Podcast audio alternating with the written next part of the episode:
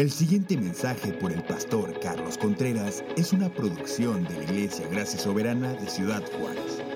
Para más información, visítanos en www.graciasoberana.org. Si quieres un título para el mensaje que no sea simplemente el Espíritu Santo y la adopción, yo le, le puse este mensaje, no nos ha dejado huérfanos. En referencia a la cita en Juan capítulo 14, versículo 18, donde dijo Jesús, vendré a vosotros, no os dejaré huérfanos, vendré a vosotros, haré morada con ustedes, van a vivir conmigo, dijo el Señor. Y lo estaba haciendo en referencia a la venida del Espíritu Santo, porque tenemos al Espíritu, no nos dejó huérfanos. Ahora, es importante que entendamos nosotros la doctrina de la adopción es importante porque nos dice muchísimo acerca de nuestro Dios.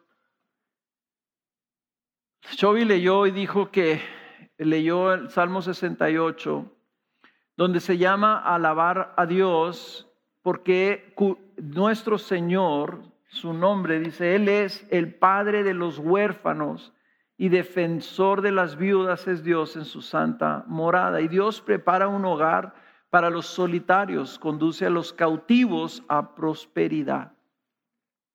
Esos solitarios, esos cautivos, esos forasteros éramos nosotros. Y la redención trata precisamente esta idea de, de, restauración que Dios vino a hacer en su creación. Lo que nos dice es que lo que Dios está haciendo es que está restaurando su familia. Eh, Dios está formando una familia. Nomás piensa en esto. ¿De dónde nace la idea de la familia? ¿Quién inventó la familia? ¿Quién hizo la familia? La familia no es producto de una evolución del ser humano. La familia nace de la misma creación de Dios. Cuando Dios crea a Adán y Eva y les manda que se multipliquen, les manda que se unan, estaba formando una familia.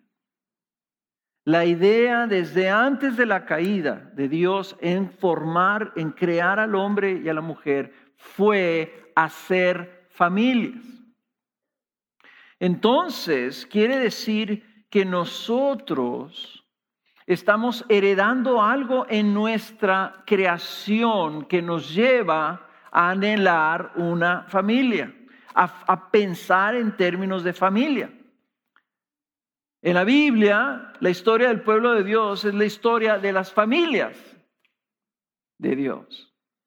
Por eso es que está lleno de genealogías. Y ustedes pueden pensar, ¿y por qué Dios se le, hizo importante que en el Antiguo Testamento enliste libros en donde está nombre tras nombre, tras nombre, tras nombre, y fulano tuvo de hijos a fulano, sutano y mangano? Y por unos nombres que nosotros no podemos pronunciar, ¿por qué están en la Biblia? Porque son las familias de Dios.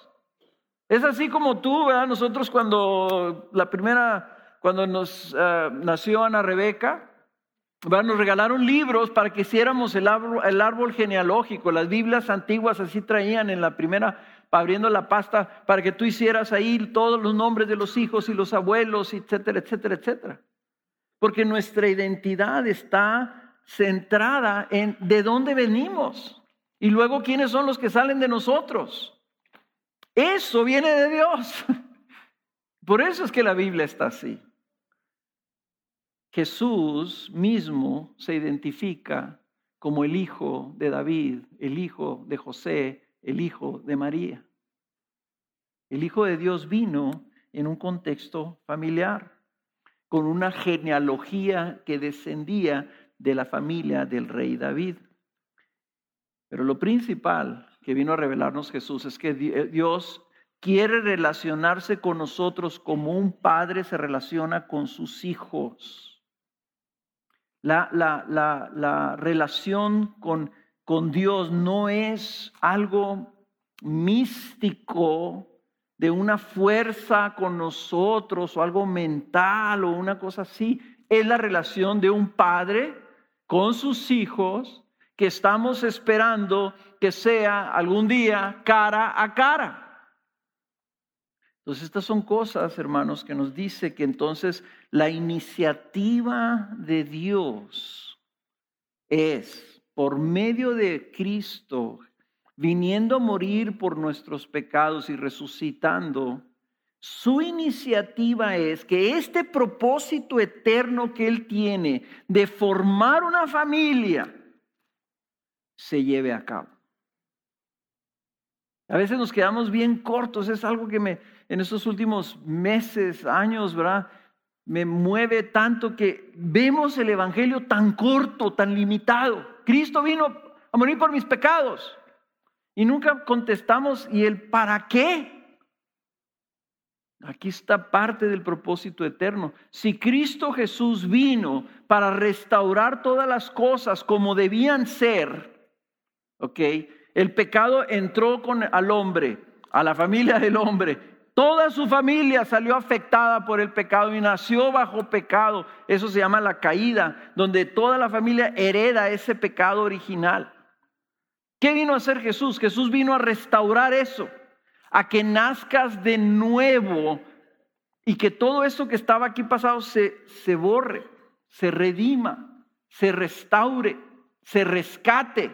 Esas son las palabras que habla la Biblia este, acerca de lo que vino a hacer Jesús. Entonces, Él viene para que el diseño original en la creación del hombre a su imagen y semejanza sea restaurado. En otras palabras, Él vino para restaurar las familias, para restaurar a los hombres a que sean padres, a los hijos a que sean hijos, a las esposas a que sean madres. Ahora tú dices, ¿qué tiene que ver eso con la adopción? Pues muy sencillo. Si no hubiera pecado, hermanos, no habría huérfanos. Si no hubiera pecado, no habría muerte, no habría abuso, no habría abandono, no habría alcoholismo, no habría violencia, no habría pobreza, no había nada de estas cosas que entraron al mundo por causa del pecado. ¿Y qué vino a ser Jesús? Jesús vino a destruir las obras del pecado, el fruto del pecado. Entonces, si Cristo viene a restaurar todas las cosas, ¿no creen ustedes que también tiene un propósito para eliminar?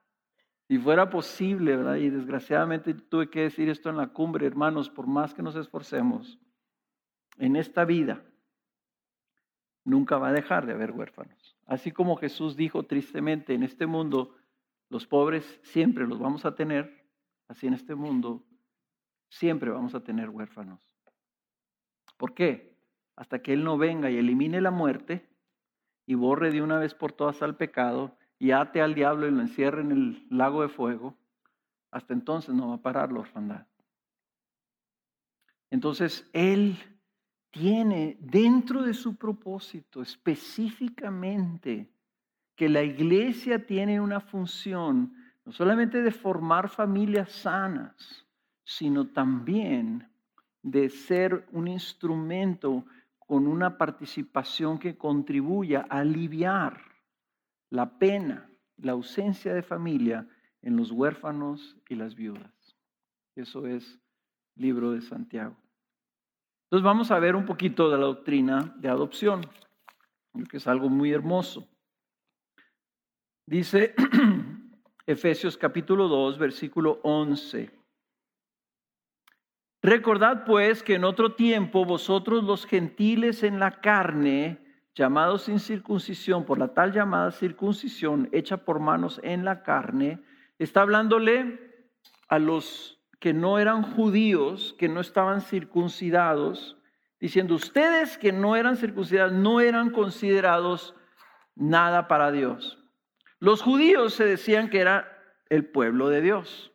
Pero dice, ustedes no eran nada. Les dice, ustedes recordar que en ese tiempo, versículo 12, estabais separados de Cristo, excluidos de la ciudadanía de Israel, extraños a los pactos de la promesa, sin tener esperanza y sin Dios en el mundo. Pero ahora en Cristo Jesús, vosotros que en otro tiempo estabais lejos, habéis sido acercados por la sangre de Cristo. Saltense ahí el versículo 17, dice, y vino y anunció paz a vosotros que estabais lejos y paz a los que estaban cerca, porque por medio de él, los unos y los otros, o sea, los judíos y los no judíos, tenemos nuestra entrada al Padre en un mismo espíritu. Así pues, ya no sois extranjeros ni advenedizos, sino que sois conciudadanos de los santos y sois de la familia de Dios. Noten lo que está diciendo aquí el apóstol Pablo. Dice, ustedes estaban separados de Cristo, excluidos, no eran extranjeros, no eran ciudadanos, eran advenedizos, eran arrimados, se usa esa palabra en México. Si eso es todo lo que eran para con Dios. Dice, pero Él vino para acercarnos a Dios por la sangre de Cristo. Vean ustedes lo que está diciendo aquí el apóstol. La obra de Jesucristo fue el acercamiento de Dios al hombre pecador el ir Dios hacia los que eran extranjeros de Él, los que, no eran santos, los que eran sus enemigos, los que eran, eran foráneos a Dios, separados de Dios, dice. Él se acerca por medio de su Hijo. Envía a su Hijo. Le dice a su Hijo, ve a esos extranjeros. Ve a esos que no pertenecen a mí. Ve a esos que no son ciudadanos. Ve a esos que están separados de mí. ¿Por qué? Por el pecado. Ve. Literalmente, ¿para qué? Para que los acerques. Por medio de la sangre de Cristo, por medio de su sacrificio, por medio de su muerte, lo que Él hace es que quita el impedimento, quita la barrera, literalmente abre las puertas, abre las puertas de la casa de Dios. La sangre de Cristo, ese es el poder que tiene, que vino Cristo para abrir las puertas y luego todos los que Él ha redimido, meterlos a la casa de Dios. De tal forma que los que estaban separados, los que estaban eran extranjeros, que eran advenedizos, esa palabra advenedizos significa literalmente arrimados presuntuosos. ¿Okay?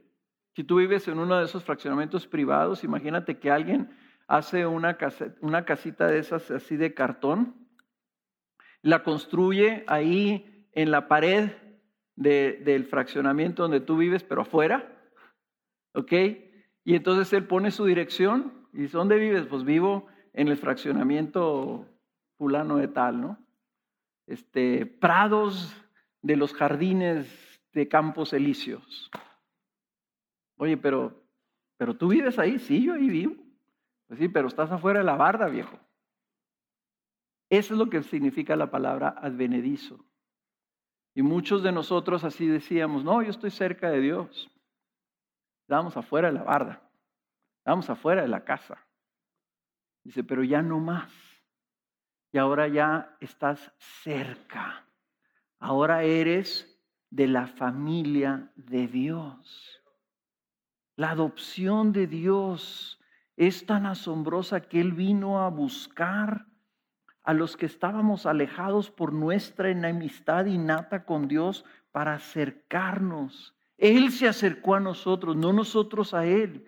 Él vino por nosotros, humillándose hasta lo sumo para buscarnos, haciéndose semejante a nosotros y pagando el precio de nuestro pecado para eliminar esa enemistad. La enemistad del pecado era lo que producía la separación. Y entonces, ¿qué anuncia? Anuncia el shalom. Anuncia paz, dice. Anuncia, ¿verdad? Que ya, ya estamos cerca, ya somos, hay amistad ahora, hay relación familiar. Una de las cosas más trágicas en las familias es cuando hay enemistad. y cómo destruye a los individuos cuando los padres se enojan con los hijos. Y se rompe eso y dice, ¿sabes qué? Ya no eres más mi hijo. O se dicen palabras terribles como esas de, esto nunca te lo voy a perdonar. O hijos que dicen, yo no quiero volver a ver a mis padres. Cristo vino a eliminar eso, dice, hablando paz. Él se acerca y dice, hay paz por mi sangre. Ahora Dios Padre te ve a ti, te, te ve con gracia, te ve con favor, te ve con agrado, te ve con aceptación. Imagínate que Dios nos dijera, aléjate de mí, nunca te quiero ver. Ese es el infierno. Ahí empieza el infierno. Alejaos de mí, hacedores de maldad. En lugar de decir, bienvenido a casa. Es la salvación. Entonces, esos que andaban en tinieblas vieron la luz de cuando se abrieron las puertas de la casa de Dios vimos la luz adentro y a Cristo diciendo, venid, ven, pasa. Acepta la paz que Cristo ha ganado para nosotros. Pero noten ustedes que dice que nosotros y ellos recibimos por un mismo espíritu. ¿Se fijaron eso en el versículo 18? Dice, este, porque por medio de él los unos y los otros tenemos nuestra entrada al Padre en un mismo espíritu. Gálatas capítulo 4, versículo 4 lo define y lo aclara un poquito más. Dice, porque cuando vino la plenitud del tiempo, cuando vino el tiempo propicio, Dios envió a su Hijo, nacido de mujer, nacido bajo la ley, a fin de que redimiera, redimiera significa rescatar, redimiera a los que estaban bajo la ley para que recibiéramos la adopción de hijos. Pero noten lo que dice después. Y porque sois hijos, Dios ha enviado el espíritu de su Hijo a nuestros corazones, clamando, Abba Padre. Abba es la palabra aramea de papá.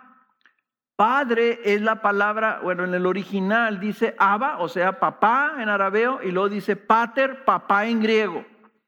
Por eso siempre ponen Abba, Padre, para que sepas, Él vino y el Espíritu adentro de nosotros, lo que está clamando adentro de nosotros es papá, porque tenemos el mismo Espíritu que tiene su Hijo Jesús. Esto lo vimos anteriormente. O sea, el Espíritu que se nos dio es el Espíritu que habitaba en Cristo, que habita en Cristo, es el Espíritu Santo, es el mismo. Así que lo que, lo que hace ese Espíritu en el corazón de Cristo, que clama papá, Padre, santificado sea tu nombre, es el mismo Espíritu que adentro de nosotros está diciendo lo mismo. Nosotros queremos a nuestro Hijo igual o más que nuestros hijos naturales. Sorry, Rebeca, si te sientes un poquito menos ahí. Yo siempre lo he dicho, porque el amor de un hijo adoptivo es un amor intencional. Pero por más que queramos nosotros a nuestro hijo, ¿verdad? Entre, e, entre él y nuestros otros hijos naturales no corre la misma sangre. Pero Dios hizo algo con nosotros que es más extraordinario que la adopción. Dice, porque somos adoptados, entonces Él envía el Espíritu de su Hijo a nuestros corazones para que literalmente seamos transformados en hijos. La palabra dice que fuimos hechos hijos. Cuando nacemos de nuevo, nacemos a la familia de Dios. Entonces esto es más que una adopción. O sea, es como si, es como si, si yo tuviera 10 hijos adoptados de 10 diferentes padres y entonces yo agarrara mi espíritu y lo pusiera en todos y cada uno de ellos y dijera, ahora todos son igualitos, todos son mis hijos porque tienen mi sangre. Eso es lo que está haciendo el Señor con nosotros. El Espíritu Santo nos transforma de tal forma que ahora somos sus hijos verdaderamente. Por eso Jesús cuando dijo que voy a venir a ustedes, les dijo, y no los voy a dejar huérfanos porque voy a venir a estar en ustedes. Y eso, hermanos, es tremendo. Somos hijos de Dios. Y nuestra familia, en la vida de nuestro hijo adoptivo, él llegó casi a los seis años. Su gran lucha, su gran lucha a través de muchos, muchos años fue precisamente poder decir, soy Contreras soy igual que ustedes. Soy uno de los Contreras. Y eso es algo que nosotros no entendemos del huérfano. Es que el huérfano voltea hacia atrás y no ve nada más que tinieblas. No sabe quién fue sus papás, quién fueron sus tíos, quién fueron sus abuelos. A lo mejor hay algún recuerdo por ahí remoto. Pero cosas que nosotros damos por hecho ¿verdad? De decir la genealogía, ¿cómo haces una genealogía de una persona huérfana? Empieza en su adopción. Entonces, ese, ese sentido de que somos y somos herederos, que repite tanto el Señor en esto, y que estamos siendo transformados a semejanza de Cristo, al punto que no solamente el Espíritu Santo nos hizo hijos, sino lo que nos está cambiando y nos estamos pareciendo a nuestro hermano mayor. La transformación de parte de Dios quiere que sea completa. Nos estamos pareciendo no físicamente, Creo que Jesús debe haber sido mejor, más bien parecido, ¿verdad? Que muchos de nosotros, quién sabe sino que es la esencia de lo que seremos nosotros en la eternidad. Las personas creadas a imagen de Dios. Eso es lo que está haciendo el Espíritu Santo en nosotros. Entonces, hermanos, esto, entender esto y saber que Jesús cuando oró en Juan capítulo 17, despidiéndose de sus discípulos, hablándole a su Padre, diciéndole, la gloria que me diste la gloria de Jesús, dice, la gloria que me diste, les he dado para que sean uno, así como nosotros somos uno. Así como tú, Padre, y yo somos uno, yo también les compartí mi gloria para que ellos también sean uno con nosotros. Dice, yo en ellos y tú en mí, para que sean perfeccionados en unidad, completados en unidad para que el mundo sepa que tú me enviaste. Y esto, hermanos, que, he batallado tanto yo para masticar y para tragar esta, esta frase que dijo Jesucristo al orar y dice, y que los amaste tal como me has amado a mí. Tal como me has amado a mí. O sea, Jesús, el Hijo unigénito de Dios, le está diciendo al Padre, yo quiero que el mundo sepa que tú, Padre, amas a estos mis hermanos igual como me amas a mí. Un hijo, digamos, poniéndolo así, tal vez esté haciendo algo indebido al decirlo, pero un hijo natural de Dios, aunque Cristo nunca fue creado, ¿verdad? Pero el hijo de Dios, diciendo de sus hermanos adoptados, yo quiero que el mundo sepa que los amas a ellos igual que me amas a mí. Y es la pregunta más común que nos hacen a nosotros como padres adoptivos, que si amamos a nuestro hijo igual que a nuestros hijos naturales, yo les digo, pues los amamos igual, inclusive probablemente ese lo amamos más. ¿Cómo aplicamos esto? ¿Cómo aplicamos esto? Si esto es lo que Dios hizo por nosotros, entonces, ¿qué es lo que nosotros como creyentes que tenemos el Espíritu de Dios debemos hacer? ¿Cómo respondemos? Pues la respuesta, creo yo, que se puede resumir así. Nosotros estamos llamados a esa Cristo semejanza. Nosotros estamos llamados a ser como nuestro Padre. Estamos llamados a ser como nuestro hermano Cristo Jesús. ¿Qué le corresponde a los hijos adoptados que fueron adoptados por, por su mero amor, por causa del gran amor con que nos amó, como dice Efesios capítulo 2? ¿Qué le corresponde? Pues dice Pablo en 2 Corintios 5, 14 que, los que nos corresponde es que ya no vivamos para nosotros mismos, que es el egoísmo, sino que vivamos para aquel que dio su vida por nosotros. Pero yo creo que más claramente lo podemos ver en Juan 15, versículo 12, que es Jesús que le está hablando a sus discípulos en su despedida, en el capítulo 15 del Evangelio de Juan, se está despidiendo y le está diciendo, les voy a dar un mandamiento nuevo. Este es mi mandamiento a ustedes, los que son adoptados de Dios. Este es el mandamiento, se lo está diciendo a sus discípulos, que os améis los unos a los otros, así como yo os he amado.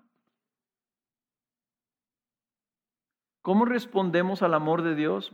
Pues la Biblia nos lo pone así tan claro. Tenemos un mandamiento.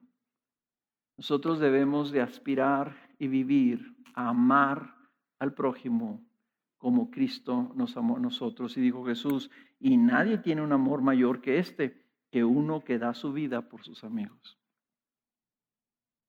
¿Cómo mides el amor? Lo mides en la manera en que tú te entregas a los demás.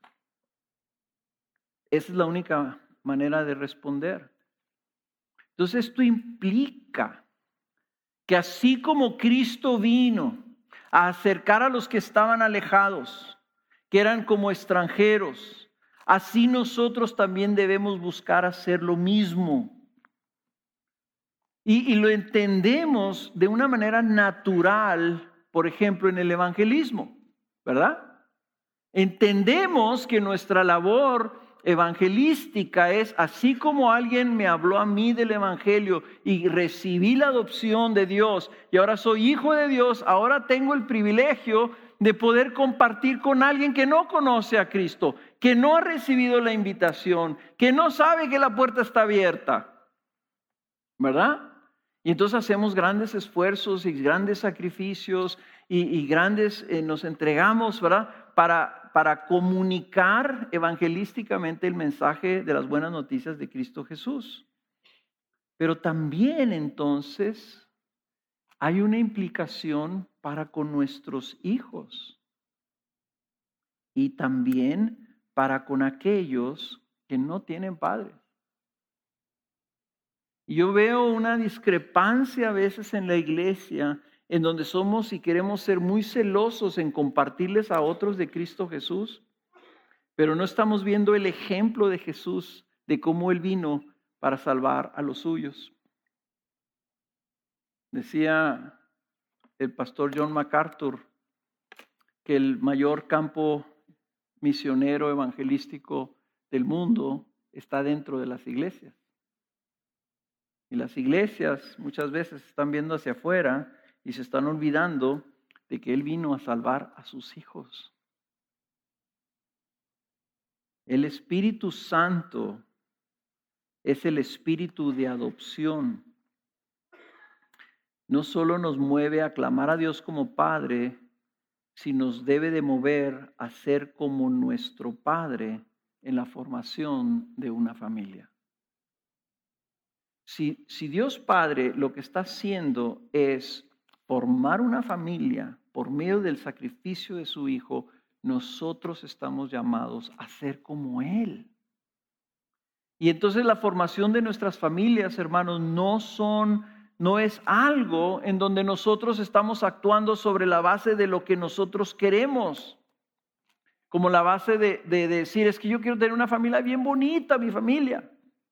Y yo ya me imagino y tengo una niña y un niño y a la niña le pongo moñitos y al niño le compro botitas de vaquero, ¿verdad?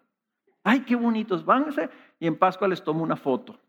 En Navidad, párense en el arbolito y les tomo una foto y tenemos así un chorro de fotos en la pared como la en mi casa. Y decimos, ese es el propósito de la familia. El propósito no es ese. El propósito es cumplir con el propósito de Dios. Y el propósito de Dios es formar familias como Él las diseñó. Entonces debemos primero que nada ver que la, doctrina de adopción tiene implicaciones para formar una familia nosotros. Y te tienes que preguntar, ¿por qué quieres formar una familia? Aquí pasaron aquí todas estas parejas y el domingo también se va a llenar aquí de parejas con niños pequeños. Y dicen, queremos presentárselos a Dios para formar una familia en Cristo. ¿Pero por qué? Porque Dios diseñó este concepto, Él creó, Él inventó este concepto de la familia y quiere que estas familias reflejen su propósito. Entonces, si nosotros queremos tener una familia, ¿sabes quién te puso ese deseo? La creación misma de Dios. Fuiste hecho así para que lo anheles. Y nosotros como iglesia tenemos entonces que, que, ser una comunidad que estamos trabajando a agradar a nuestro Padre, haciendo familias como Él quiere que sean. Ahora, yo ya soy abuelo, mis hijos se casaron. ¿Cómo quiero yo que sean esas familias? Las familias de mis hijos yo quiero que sean familias buenas. Y si yo los veo a ellos felices cumpliendo el propósito de Dios en sus familias, ¿cómo vamos a estar Ken y yo? Felices. ¿Cómo va a estar nuestro Padre si nos ve trabajando intencionalmente en que nuestros hogares reflejen no los valores del mundo, sino el propósito de Dios? ¿Cuánto tiempo invertimos en hacer a nuestras familias, en tener en nuestras casas las cosas que el mundo produce? En lugar de invertir, comparen eso con el tiempo que invertimos en trabajar en nuestras familias para que reflejen el propósito y la intención de Dios para una familia. ¿Cómo, se habrá imaginado Dios Padre que debe ser una familia? ¿Cómo la dibujaría Él? Sentados todos alrededor de la mesa, felices, dando gracias por la provisión, el alimento que están tomando, platicando, bendiciéndose, honrándose, alentándose. ¿Cómo son nuestras familias? ¿Cómo, ¿Cómo piensa él que debe reunirse una familia y pasar tiempo juntos una familia? Otro día estaba en un restaurante y estaba viendo una familia y estaba el papá sentado en un lado, la mamá sentada en otro lado, un hijo enfrente y otro hijo acá, entre ellos dos. Estuvieron comiendo ahí como 30 minutos. Nunca nadie se dirigió la palabra. Y ahora con los famosos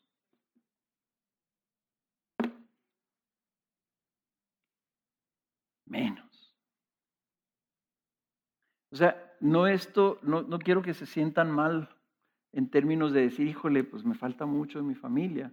Lo que quiero es alentarlos a que ustedes sepan que lo que tú tienes adentro de ti en el deseo de formar una familia es el Espíritu Santo en ti obrando y diciéndote, yo inventé la familia y yo envié a mi hijo Jesús a que muriera para destruir las obras del pecado, para que ustedes como familias puedan experimentar y vivir como yo lo diseñé, como yo me lo imaginé, como yo lo hice y que el pecado lo vino a arruinar todo. Entonces no es tanto que tengamos familias con niños bien peinaditos y niñas bien portaditas que tengamos familias que de alguna manera u otra estén cumpliendo el propósito y la intención de Dios. Y para eso se nos dio la Biblia.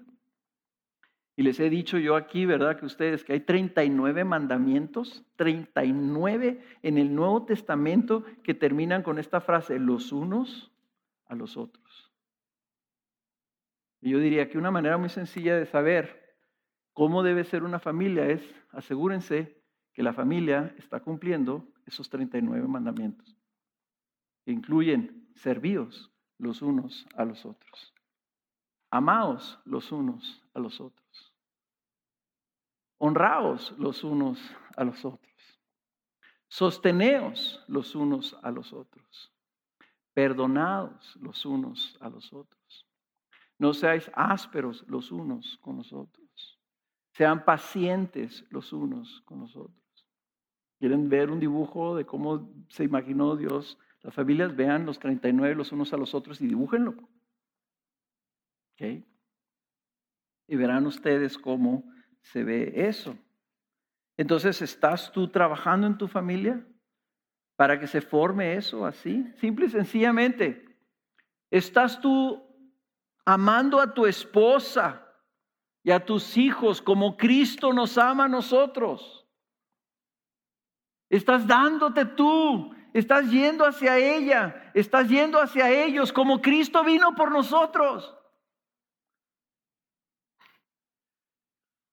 Yo me acuerdo cuando a veces llegaba yo a las 8 de la noche después de un día bien intenso y oía y llegaba y en ese entonces no teníamos cochera, ¿verdad? Que parábamos el carro. Entonces, en lo que era del carro estaba cerquita la puerta de la banqueta, ¿verdad? Me bajaba y yo oía los gritillos allá adentro. Y decía, voy a entrar.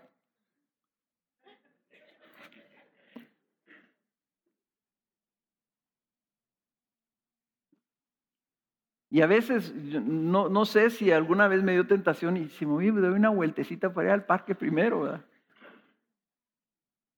Pero yo veo esa escena y digo, ¿qué es lo que el Espíritu Santo adentro de mí debe de motivarme a hacer? ¿Qué hizo Jesús? En este mundo, Él vio este mundo. Y dejen ustedes los gritillos de niños corriendo así, ¿verdad? que no se quieren meter al baño y que no quieren lavarse los dientes y todo ese tipo de cosas, ¿no? Vean ustedes el mundo como estaba, donde se describe como un mundo donde básicamente éramos odiados y nosotros odiábamos a todos los demás. Y ese era el mundo, un mundo que se mata mutuamente, un mundo que, que abandona a los niños, que aborta niños, ¿verdad? Para, para satisfacer sus deseos personales, que destruye familias, un mundo que abusa vorazmente unos de otros. Y él vio ese mundo y ¿qué dijo Jesús? Me voy a dar una vuelta al parquecito. No, dijo, voy a ir. Voy a entrar. Voy a resolver esto. ¿Cuál es la función de un padre cuando tú llegas a tu casa? Este es mi proyecto. Esta es mi familia. Y esta familia, Dios me puso su espíritu para formar esta familia conforme a su familia. Qué privilegio, hermanos, tenemos. Pero ¿qué implicaciones hay entonces para los que no tienen familia? ¿Qué nos corresponde ahora en la realidad de miles de niños y jóvenes huérfanos, vulnerables, desamparados y en riesgo en nuestro país.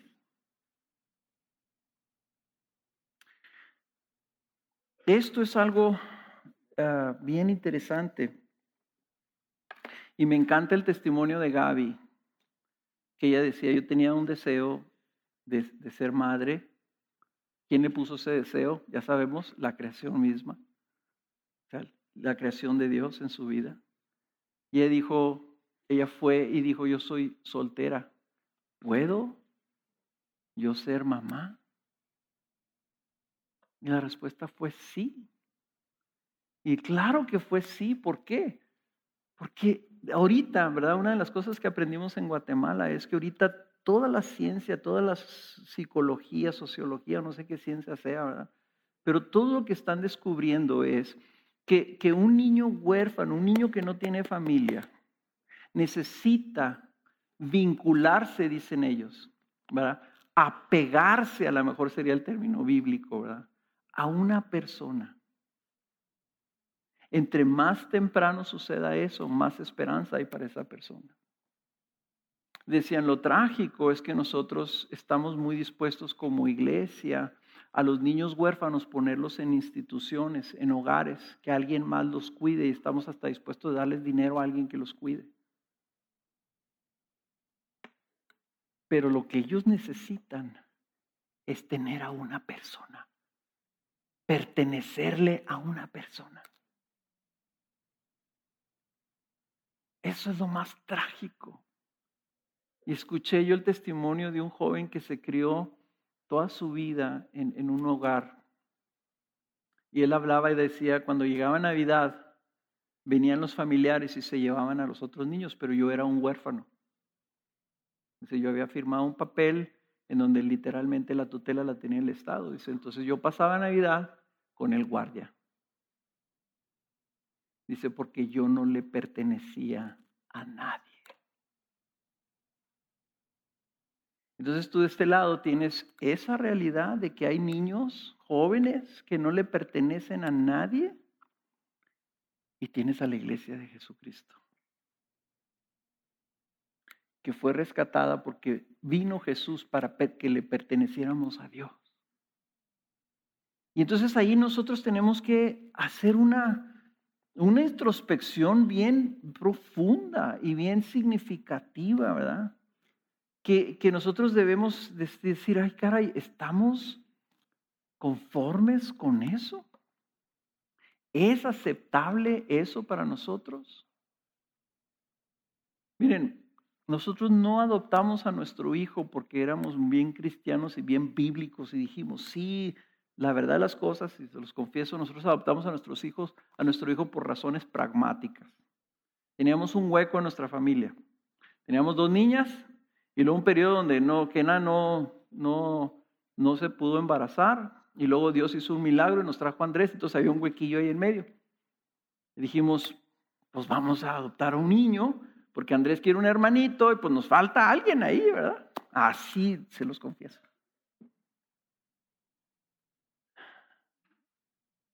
Y una vez que platiqué con Gaby,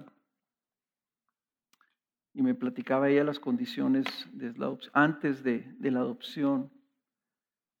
Y, yo le decía, mira, después que adoptamos a nuestro hijo fue cuando empezamos a evaluar y a decir, ok, ¿qué es lo que hicimos?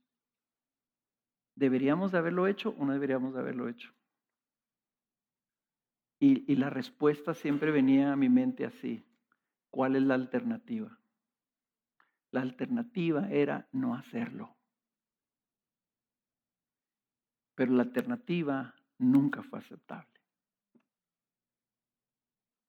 Entonces, hermanos, para mí, el que haya treinta y tantos niños, especialmente once, que le pertenecen al Estado, lo que está diciendo Isaac cuando dice que están en un, en un, este, en un juicio este, bajo la tutela del Estado, significa que esos niños le pertenecen al gobierno, no le pertenecen ya a ninguna familia.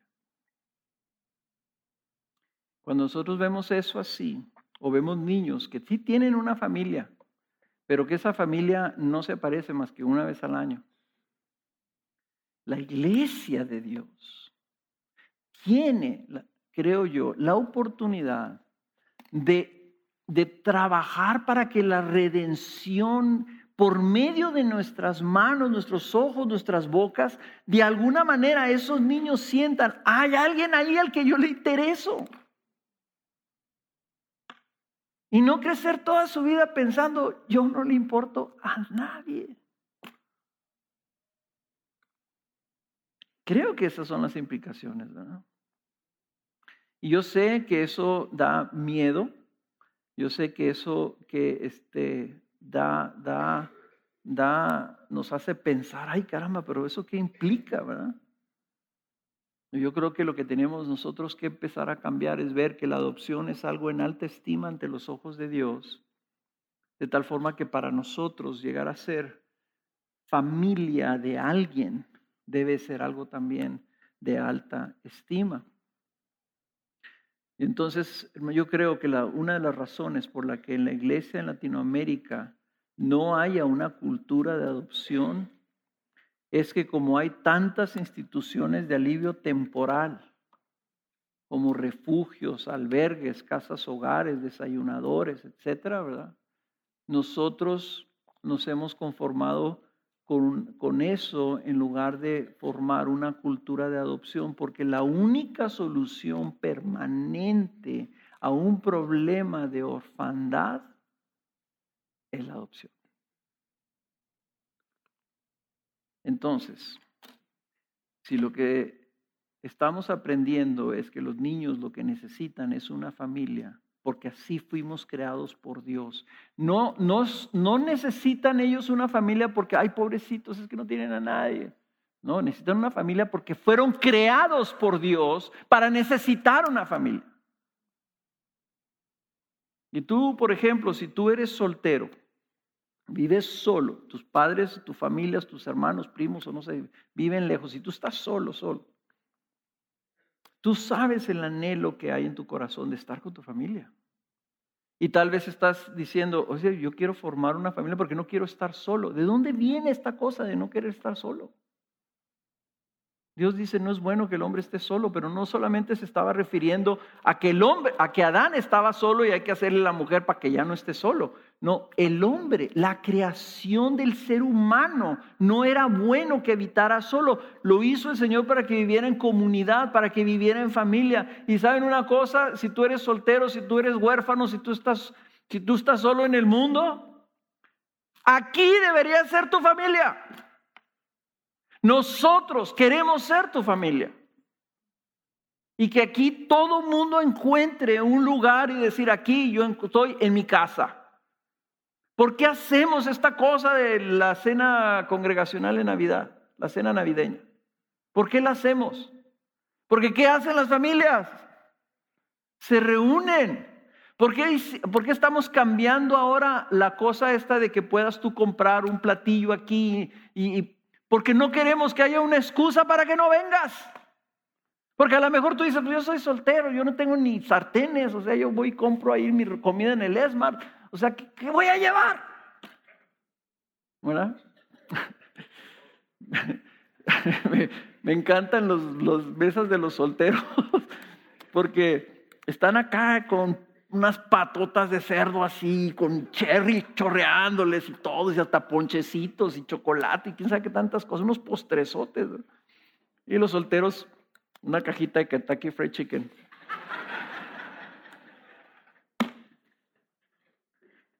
No, no es aceptable esa alternativa. Ustedes, hermanos solteros, tienen una familia y son bienvenidos en las casas este, en todas nuestras casas. Así debe ser. Pero también soltero, yo quiero que también pienses que la familia implica también un poquito de desorden. ¿Okay? Hay pañales sucios, hay tiradero, hay ruido, hay juguetes regados. Te descuidas y vas a pisar un lego. O sea, eso es una familia. Y yo escucho solteros que dicen, ay, no, qué flojera. No, yo quiero juntarme con otros chavos y vamos al cine y vamos a cenar y esto y esto otro. Y lo dice, ay, pero a veces me siento solo. Tenemos que formar familias, hermanos. Tenemos que saber que esto es el propósito de Dios y queremos instruirlos cada vez más y más sobre cómo lo que todo esto significa y cómo todos somos parte de ese llamado. El tema de la adopción no es solamente para parejas que no pueden concebir. El tema de la adopción es para todos los que han sido adoptados de parte del Señor. Y todos tenemos algo que podemos hacer para contribuir a que haya familia. ¿Ok? Todos podemos contribuir para dar familia a otros. Entonces, para terminar, cosas que quiero yo y les voy a traer a los pastores para que consideremos cómo podemos nosotros trabajar más intencionalmente intensamente y diligentemente para como iglesia servir al rancho 3M. Pero servirlos no solamente para que tengan lo suficiente. ¿Saben una cosa? Yo he visto las bodegas que tienen en Rancho 3M. Tienen comida, eh, ahí en un sótano, chorro de comida, chorro de ropa, tienen instalaciones preciosas. Pero lo que esos niños y esos jóvenes necesitan es familia. Y aquí tienen una familia. ¿Y cómo se está manifestando esta familia para ellos que están allá? Claro que todo eso es algo que se tiene que trabajar con mucho cuidado. Hay que respetar a esos niños. Ahí disculpen las fotos que vieron, ustedes están tachaditos los ojos, porque hay, hay asuntos de privacidad. Estos niños están en trámites, algunos de ellos están en juicios legales, representados por el Estado, etcétera. Pero vamos a explorar diversas formas en que podemos participar. Y una de las cosas que me entusiasma más es que ya hay un mecanismo en el estado de Chihuahua donde ya ministerios que están entrenando parejas para parejas cristianas para que sean foster parents. Es un acogimiento familiar se llama. Donde hay como esos niños que están en, bajo tutela del Estado, por ejemplo, no son adoptables. No los puedes adoptar ahorita todavía. O unos que tienen, que el Estado está trabajando con los papás, tal vez son drogadictos y están en centros de rehabilitación. Esos niños también necesitan una familia, ¿verdad? No estar en una institución. Entonces hay, un, hay, un, hay ya un, un esquema legal en donde el Estado te puede asignar una criatura, un juez directamente te asigna una criatura para que viva en tu casa y tenga una familia mientras se resuelve su caso, mientras su familia puede venir por él. Y así puede pasar un año, pueden pasar dos años. Yo sé lo que están pensando todas las mamás. Óyeme, no se vale que nomás esté dos años y luego que venga el Estado y te diga, ¿sabes qué? Ya vino su mamá por él o ya vino su tía por él, ya se los tienes que entregar. Y tú dices, y yo, y yo me encariñé con él, ¿cómo se los voy a entregar? Y no quiero. Pero ese niño, aunque te duela a ti, aunque le duela a él, está mejor con su familia. Y va a estar mejor porque cuando estuvo contigo, tú lo amaste como si fuera tu familia y se vinculó contigo. Y va a buscar eso mismo con sus papás. Hay mucho trabajo que hacer, mucho, algo del trabajo es en tutoría y consejería para esos padres. Necesitamos gente que entienda todo eso y que sea capacitada en consejería para que ministre a los padres y a las familias, por ejemplo, esos niños que están en el rancho, para que ellos pronto puedan llevarse a sus hijos a sus casas. Hay también un programa de tutorías. Tutorías en donde, donde, por ejemplo, para los jovencitos, ya hay niños, adolescentes que necesitan tutores. Personas que están regularmente, pero la misma persona, regular, regular, regular, regular, regular, por años, hasta que esa persona o esa joven o jovencita salga adelante en sus vidas. ¿Quién ve por ellos cuando salen del orfanatorio? ¿No creen que sería muy padre que tuvieran a lo mejor una familia o un, hombre con una figura paternal o una madre con una figura maternal que ha estado presente en sus vidas, presente, presente, presente, presente. Y cuando ellos salen, sabes que tú no vas a salir a estar solo, ahí está la casa. O sea, son tantas cosas, hermanas, que se pueden hacer. Vamos a equiparnos, vamos a explorar, vamos a, a participar en los foros con el gobierno, vamos a acercarnos porque debemos nosotros como iglesia realmente no solamente celebrar el domingo del huérfano, sino que el domingo del huérfano sea una celebración de todos los regalos que Dios nos haya podido dar y de todos los testimonios de cómo, de cómo familias nuevas se están formando o personas que estaban antes huérfanos y solos están teniendo familia. Yo te pido que ores y que si percibes que Dios quiere que trabajes en esta área, que hables con alguno de nosotros para ir viendo, ¿verdad? He tenido tiempo yo que he querido hacer esto y ahora que ya tengo una, un entendimiento mejor de lo que es, vamos a estar participando de las, de las cumbres y enviando al staff de, del, rancho para que vayan, para que se beneficien, para que sean capacitados cada vez más y más en todo esto. Entonces, hay una parte ahí donde en Mateo capítulo 25 el Señor Jesús le dice a sus discípulos una parábola y les dice que cuando está el último día el rey les va a decir a los de derecha, venid benditos de mi Padre, heredar el reino preparado para vosotros desde la fundación del mundo. Y esa entrada al reino va a ser para aquellos que Él ha redimido. Y les da las razones y dice, ¿por qué es que se los va a dar a ellos? Y desde esas de que empieza el Señor, tuve hambre, me diste de comer, tuve sed, me diste de beber. Pero noten esto, y dice, fui forastero y me recibiste. Fui un extranjero. Y esa palabra significa literalmente que alguien que no tiene lugar entre nosotros. La palabra alien en inglés. O sea, alguien que no es de nosotros. Y dice Jesús, yo fui uno de esos y me recibiste. Y digo, ay Señor, que seamos una iglesia que recibe a los que no tienen a nadie.